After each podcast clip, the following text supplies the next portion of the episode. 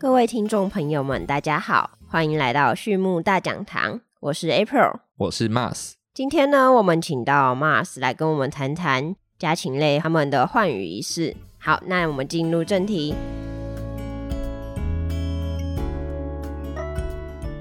Mars，你知道前阵子啊，因为是逢禽流感好发期。那部分彰化蛋鸡的饲养场啊，不幸受到感染，然后又爆发。因为政府的规范，这些染疫的鸡只呢，就必须要被扑杀。从进场到饲养蛋鸡啊，还有到蛋鸡它们长大、性成熟可以下蛋空窗期，大概需要三到五个月才能够补上耶。对啊，这次的禽流感真的很严重，它属于高病原，那会在短时间内出现一些无症状的大规模死亡。那对这一次的蛋的产量影响真的是非常的大。那这次疫情，尤其在沿海候鸟容易经过的地方，灾情更是严重。那像是我们的彰化地区，它鸡蛋大概有七成都是提供给北部地区来做使用的。那彰化地区它也是候鸟很容易经过的一个地方。这一次蛋鸡大规模的染疫，也是造成北部蛋荒的主要原因之一。那除此之外，最近的几个月，由于航运价格的上涨，那也连带使得这些饲料原料的价格都会飞升。那所以很多蛋农他们也会选择减少饲养量来做应对。那这个也是造成这次蛋荒隐藏的主要原因之一。那另外还有很多因素都可能造成这次缺蛋潮，所以这边就不一一去列举。我们主要就是从这次的事件观察到，说鸡蛋的缺乏以及价格的上涨，其实都是会对我们的民众产生一定程度的恐慌的。哦，民众对于买不到蛋真的是蛮紧张的。就像我常常去全年看，明明才刚进蛋，然后没有多久，那个蛋架货柜上面就空了。哎，啊，不过这次我们政府好像也有提出很多个解决方案来缓急，像是打破台湾目前自给自足的鸡蛋贩售模式，准备要来增加进口的鸡蛋来缓缓急。那也有给予蛋农补助等等。不过呢，在多项被提出的方案里，似乎有人提到要将退休厨役的老母鸡再一次的进行强制换羽，加入产线供应，然后来去生产鸡蛋。这件事好像在舆论上兴起了不少讨论耶。Mars，你可以跟我们谈谈什么是换羽吗？好的，那换羽其实是鸟类在自然界中的一种正常的生理现象。那在自然界中，换羽的其中一个目的，主要是为了对应环境的转变，像是当环境的温度啊，或者是它们取得食物跟饮水会有缺乏，或者是不舒服的症状，或者是光照周期的变化，都会使得这些家禽或鸟禽的神经跟内分泌系统的节律受到影响。那这些节律受影响之后，会牵动整个生殖功能，这个生殖功能就可能在这段时间会产生下降的状况。那并且也伴随着脱毛的生理过程。那另外也有发现说，蛋鸡在育雏，就是带这些小鸡的这个过程，会促使换羽的发生。那随着母鸡的孵育期，就是它开始孵蛋之后，它的生殖器官也会开始退化，那开始停止产卵，那最终羽毛会脱落，并且做到更换。那这个就是换羽在自然界中整个可能发生的一些流程跟时间点。那孵蛋中的母鸡，它其实也会出现一些自发性的厌食现象，就是不吃饭了，它就是专心做它的孵蛋的工作。那也会自发性的减少采食量跟它的饮水量。那即使我们把饲料放在它的窝巢旁边，它可能也也不愿意进食。所以在这段时间，母鸡它是会减少大概二十 percent 的体重。那其中有一半的损失，大概是就是由生殖器官退化所致。那在呃雏鸡孵化之后，母鸡才会开始逐渐恢复采食量，并且开始进行换羽。那所以说，无论是环境的改变或孵育期引起的母鸡的厌食的行为，那对于母鸡来说都是一种强烈的紧迫状态。那这整个过程其实就是自然界家禽它在应对环境的改变。或者是它在进行生殖周期当中所自然而然会进行的一个生理反应。那所以脱毛的过程，其实对于家禽或者是鸟禽来说，它其实算是一个正常就会发生的过程。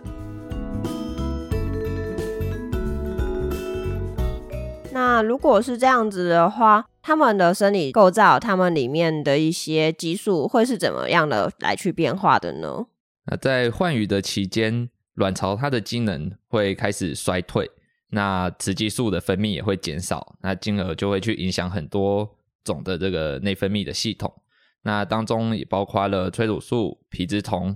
那卵巢类固醇等等，那最终在换羽期间，这个家禽它会进入产蛋休止的呃时期，那就像我们刚刚前面所讲到的，换羽的过程其实会造成母鸡它体重的损失，而且。无论是环境的改变啊，或者是孵育所引起的自发性的厌食行为，对于母鸡来说都是一种强烈的刺激状态。那这种强烈的紧迫会增加细胞钙离子通道的这个通透性，那会使钙离子呃大量的流失。我们也知道，钙离子它是维持神经分泌以及神经传导的一个重要的物质。钙离子的缺乏，它会进一步的去抑制脑垂体分泌黄体生长激素，那也就是我们的 LH。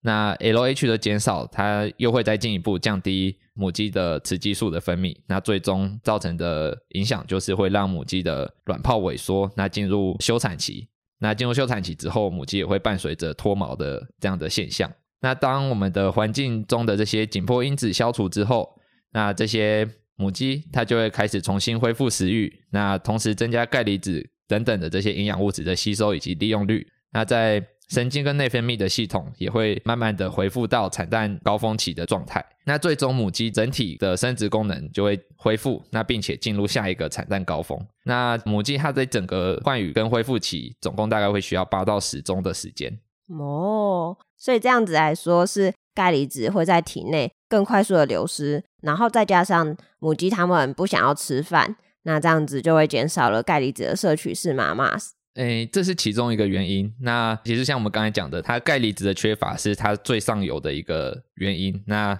钙离子的缺乏就会进一步的造成下游的多激素的分泌调节会受到影响。那最终的结果就是它的卵巢会萎缩。其实，在自然界中发生这样的行为，主要是母鸡它遇到危险的时候，它必须生理上会有做到这样的动作，那来去让它对应环境的紧迫。那我们在饲养的时候，就是发现了这个现象，发现说，当环境给予母鸡一定程度的刺激之后，那它会产生卵巢功能萎缩再重启，那最后又可以重新达到一次产蛋高峰。那我们就是发现了一个这样的现象，所以说。呃，在饲养过程，我们呃有时候会利用这样的特性，那来去重启它的生殖系统，那来去让母鸡可以达到另外一个产蛋高峰。那这个也是我们平常我们常听到的，要帮鸡只做换的基本的目的。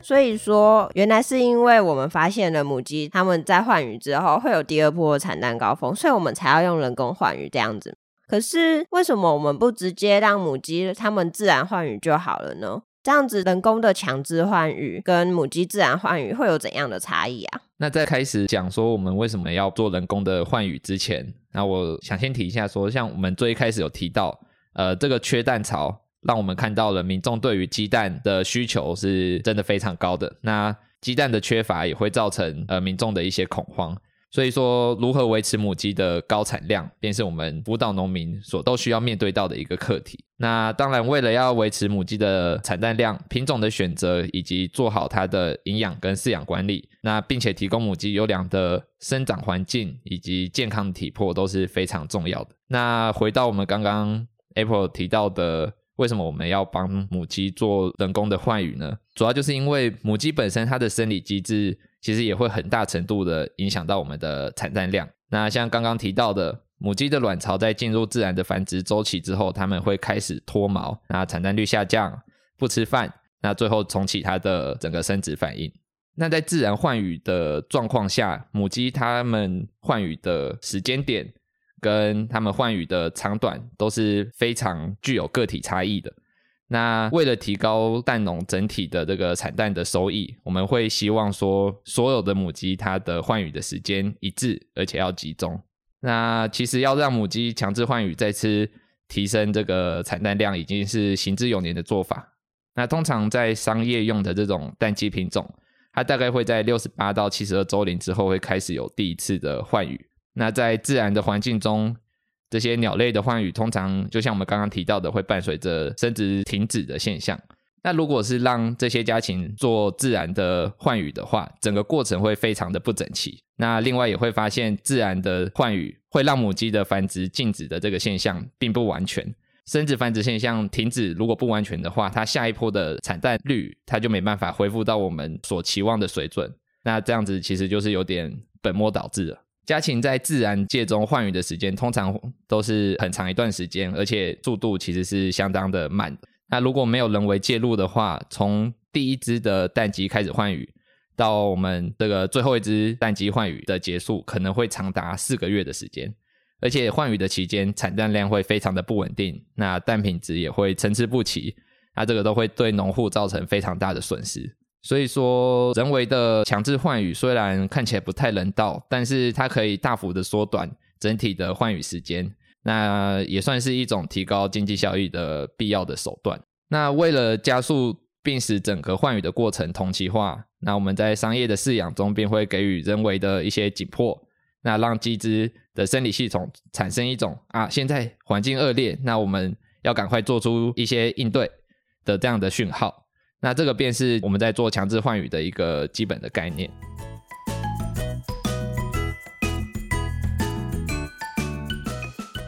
马老师，你刚刚有提到说要给他一些紧迫压力，那这样子是要用怎样的方式给他紧迫压力呢？呃，好的，那我们常见的强迫换羽的方法，主要就是有停水停料，就是让母鸡它的采食量下降。或者是说会喂饲母鸡低浓度的钙这样的饲料，这种饲料都可以让这些鸡只产生强烈的紧迫。那一些实验发现说，像是禁水三天、禁食十天的这种鸡群，它在强制换羽后大概五周会产下第一批蛋，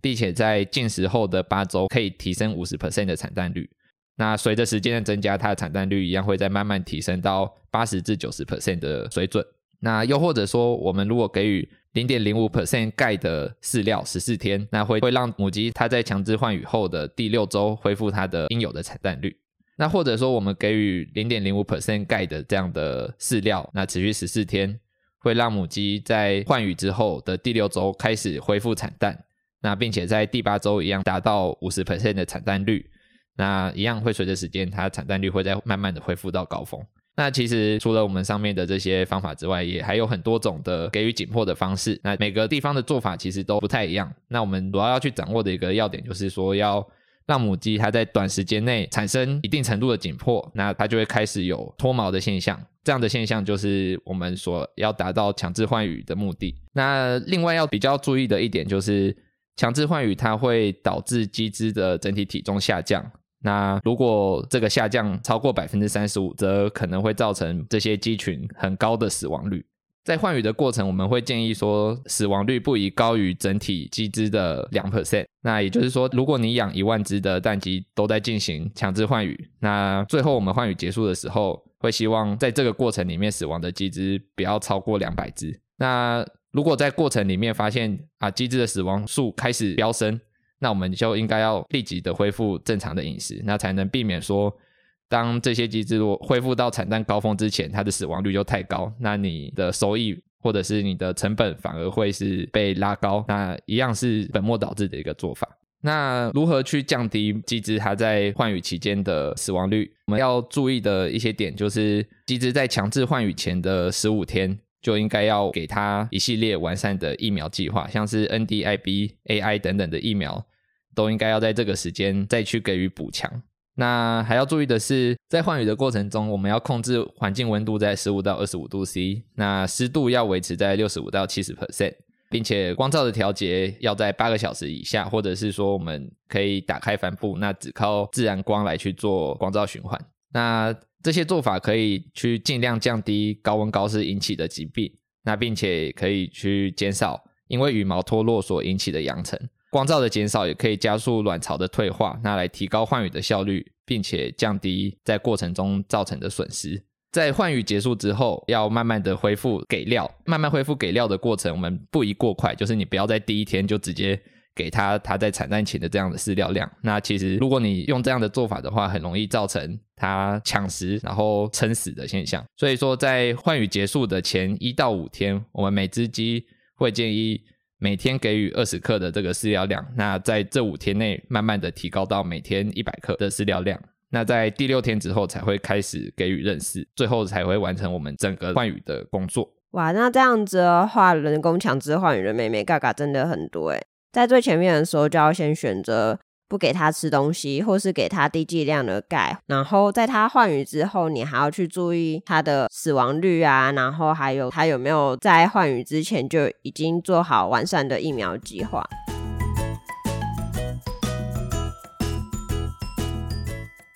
可是如果我们这样子人工换羽的话，要怎么去判断它成功了没呢？哎，那我们要怎么去判断母鸡的换羽成功与否？主要我们会去根据鸡只的主翼羽是否做到完全的更换，那来去做这样的判断。那一般来说，在实施强制换羽后的十天，母鸡它会开始掉毛，那主翼羽也会开始逐渐的脱落。那大概会在十五到二十天的时候，羽毛的脱落量会达到最大值。那并且在三十五到四十五天后完成所有的羽毛更换。那如果在达到五十 percent 产蛋率的时候，鸡只它的主翼羽有五根，那这五根如果都已经完成替换，那就代表换羽成功。那如果这五根有哪一根或者是都没有换，那就代表它的换羽不完全。这次换羽可能就是会宣告失败或者部分失败这样子。一般的强制换羽在完成换羽后的四十五到六十天可以达到五十 percent 的产蛋率。那如果说我们这一批母鸡它在小于四十天的时候就达到五十 percent 产蛋率，或者是大于六十五天才达到五十 percent 的产蛋率，就代表我们的换羽其实并不完全。那在正常的状况下，换羽的产蛋高峰是可以达到八十五 percent 以上，并且维持六个月。那这个当然也是要不同的品种也会有些微的差异。那这边主要就是取一个平均值。那换羽的不完全也会造成日后。的产蛋率的不足，或者是产蛋高峰没办法维持，就是你的产蛋率可能在换羽之后一样不到八成啊，或者是这个产蛋高峰可能只能维持三个月，所以这可能就是在换羽的时候换羽并不完全所导致的。那换羽的过程可能会受到不同的环境、不同的季节，那。不同的品种，很多条件都会影响换羽的过程是否流畅，所以不同的牧场也应该要调整好自己适合的换羽条件，并且谨慎的执行。那这样子我们才能尽可能的降低损失，那提高这些母鸡换羽后的产量。那这些鸡只他们在强制换羽的时候，我们人为给它的压力听起来是蛮大的，他们要不吃又要不喝，然后要脱毛。那是不是其实很多市面上的消费者都会觉得强制换羽这样子产出来的鸡蛋不符合动物福祉，然后也会思考说，呃，这样子产出来的鸡蛋是不是安全的？所以我想问说，如果我们不强制换羽的话，可以吗？或者是说有没有能够取代强制换羽的方法呢？嗯，好的。那其实强制换羽它就像我们刚刚前面提到的嘛，它是利用鸡只本身的生理机制来去重启它的卵巢的功能。所以在换羽之后所产下的鸡蛋，基本上跟换羽前是一样安全无虞的，是可以放心的来去做食用的。那另外，April 你提到了一个目前厂主同样遇到的一个比较棘手的问题，就是关于动物福利的部分。那其实政府目前确实是有在宣导说，使用丰富笼啊、平饲的这种友善饲养的方法。当然，在强制换羽的部分，也会希望说蛋农能去减少这种容易造成机制紧迫的手段。那甚至政府也有提到说，能不用就尽量不使用。但是我们在考量这个问题的时候，就不得不去面对一个非常现实的问题，也就是经济的问题，那就是我们鸡蛋的生产成本。那强制换羽本质的目的是要延长蛋鸡它的产蛋高峰的时间。那蛋鸡它如果没有做到强制换羽的话，它通常是在饲养一年左右就会来做淘汰。那换羽之后可以再延长它的产蛋高峰，大概四个月到半年的时间。那这个时间我们来稍微计算一下，呃，扣除鸡只从出生到产蛋高峰，它平均大概需要二十四周的时间，也就是大概六个月。那以及我们刚刚前面提到换羽之后也需要一些恢复的时间嘛，等于说强制换羽的动作，它其实可以去。提高机制整体产蛋高峰的时间大概一点五倍左右。那所以说，如果不去采取强制换羽，那来去延长机制的产蛋高峰的话，这些的隐藏成本势必会转嫁到消费者身上。那未来高额的蛋价便会成为常态。那目前其实并没有说有效又低成本的这种方法可以去延长蛋鸡的使用年限。那我们目前可以做到的就是辅导金融来去在强制换羽的过程中，尽可能减少鸡只不必要的紧迫或者是死亡。那而且换羽尽量要做到一次到位，就是你不要一直失败啊又换羽，一直失败又换羽这样子。那前面也有提到说换羽的过程，鸡只它面临一个很大的难关就是。它体重减轻嘛，那它的内分泌调节也会受到影响，它就会面临到很多疾病的问题。那这个阶段，肌症免疫力降低，那环境的四季菌或者是环境的这些常态菌都会更容易的造成肌质疾病的发生，那甚至会死亡。所以说，在换羽的期间，我们同样希望场主他可以维持整个蓄舍的环境整洁，那也要格外注意场内的通风跟温湿度的状况。除了整洁跟环境调控之外，前几次的 p a c k a s e 也有听到 Max 他有提到有关呃一些有机酸的产品，有机酸产品它也可以去协助机制来去对抗病原菌。那在饮水中做添加的话，也可以去达到清洗管线中的杂菌。鸡只喝下这些有机酸之后，也可以协助它去清除肠胃中的致病菌。那这些所有的目的，都是要让鸡只在换羽的过程中，尽量减少它接触病原的机会。那在这个过程，也可以帮助金融减少这些鸡只在换羽期间造成的损失。做这些的目的，当然最终也是希望可以达到蛋鸡的健康以及经济层面双赢的局面。